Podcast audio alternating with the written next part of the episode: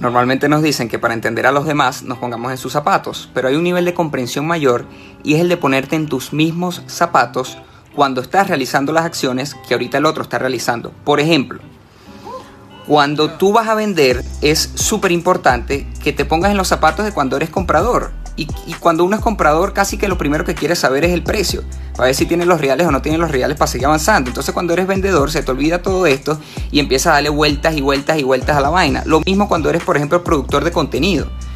Yo sí quiero ver cómo se comporta la gente con mi contenido. Yo veo cómo me comporto con, con el contenido de los demás y sé que a veces no voy a estar en el mood para ver a tal persona y sé que es muy difícil. Por ejemplo, cuando yo promociono el YouTube por aquí, sé que es complicadísimo que si otra persona recomienda algo, yo me salga de Instagram, vaya al YouTube y le dé a suscribir. Entonces, teniendo este contexto, evalúo mucho mejor los números.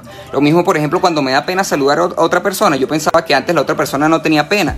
Y es el típico lo que pasa siempre. No, no sé quién no me saludó. Coño, mi rey, porque seguro también tenía pena. Entonces, para entender al otro, entiéndete a ti, porque si bien todos tenemos personalidades diferentes, todos somos seres humanos y más o menos tenemos el mismo cableado acá.